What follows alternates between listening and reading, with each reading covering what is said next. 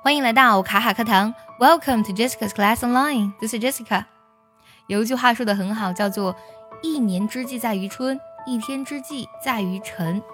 相信好多小伙伴已经开始上班了吧？那作为我们春节后的第一个周啊，如何调整到最佳的状态呢？其实对我们一整年的整体的状态或是规划都有很大的影响。那今天我们分享一篇英语文章啊，这篇文章我个人也非常的喜欢。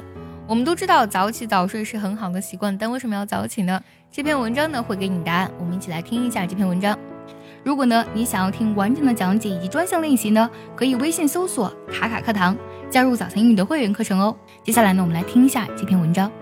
Morning offers several benefits that can be found at other times of the day. Shifting your schedule might take some adjustment, but it's worth it. You'll have more energy Doing your best work means managing your mental energy, and you automatically have more mental energy in the morning when you wake up. Even if you didn't sleep great but enough, you probably have much more mental energy to willfully refocus and let things go that don't matter.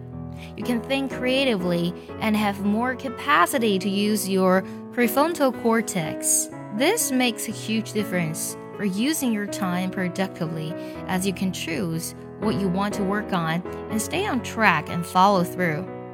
You have fewer decisions to make. You don't have to do things that drain mental energy like making a lot of small decisions. Small decisions use up your self control regulator abilities. It's not a finite resource that runs out, but it gets harder to do as you go along. You go from thinking fast to thinking slow. You get hungrier.